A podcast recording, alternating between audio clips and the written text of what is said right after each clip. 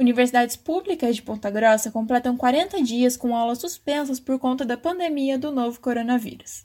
Tanto na Universidade Estadual de Ponta Grossa como na Universidade Tecnológica Federal do Paraná, as atividades presenciais foram suspensas no dia 16 de março. A medida foi tomada para diminuir aglomerações e garantir isolamento social de estudantes, professores e funcionários. Na UTFPR, as aulas online tentaram manter a vigência do calendário acadêmico, mas no dia 30 de março, todas as atividades de ensino foram suspensas e não há data para reavaliar a situação.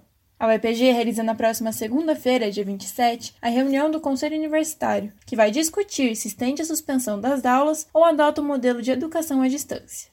Entre as universidades públicas do Paraná, apenas a Unicentro está com aulas no sistema à distância neste momento. As aulas online dependem da decisão de cada curso e não podem ultrapassar 20% da carga horária total prevista no currículo da graduação. Conforme dados da Secretaria Estadual de Ciência, Tecnologia e Ensino Superior do Paraná, estão matriculados nas universidades estaduais 80.200 estudantes em cursos presenciais. Eu sou Emanuele Salatini e esse foi o Boletim Covid-19 Informação contra a Pandemia, uma produção do curso de jornalismo da Universidade Estadual de Ponta Grossa.